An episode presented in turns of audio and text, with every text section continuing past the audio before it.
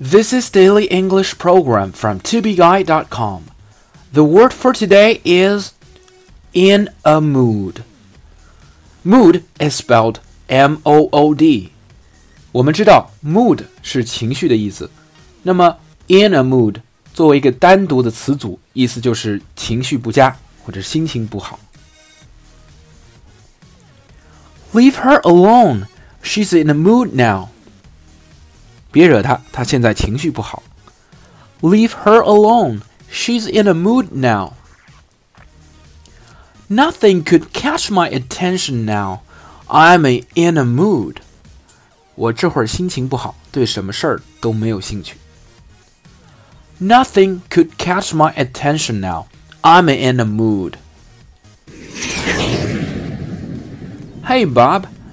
Don't worry. Just cheer up. Just leave me alone. I'm in a mood. Uh oh. Wow, wow, you see, there is a hot girl standing beside you. Huh? What did you say? Where's the girl? For more learning materials, please visit our website, tubeguy.com.